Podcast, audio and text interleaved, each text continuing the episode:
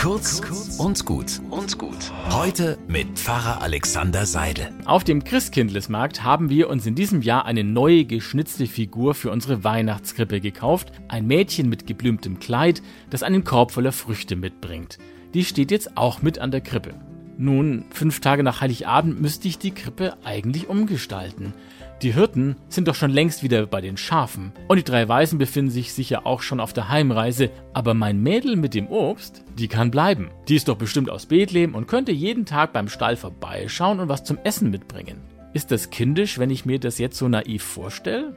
Ist mir eigentlich egal. Mir tut es gut, die Weihnachtsgeschichte mit dem Jesuskind im Wohnzimmer stehen zu haben, weil dieser Jesus ja zu meinem Leben dazugehört. Der Glaube an ihn, das, was er den Menschen gelehrt hat und dass er mit seiner Auferstehung eine ganz neue Sicht aufs Leben möglich gemacht hat, das alles gehört in meinen Alltag hinein. Und da passt es dann auch, wenn diese Krippe ein paar Wochen lang ein Teil meines Alltags ist. Einen guten Tag wünsche ich euch.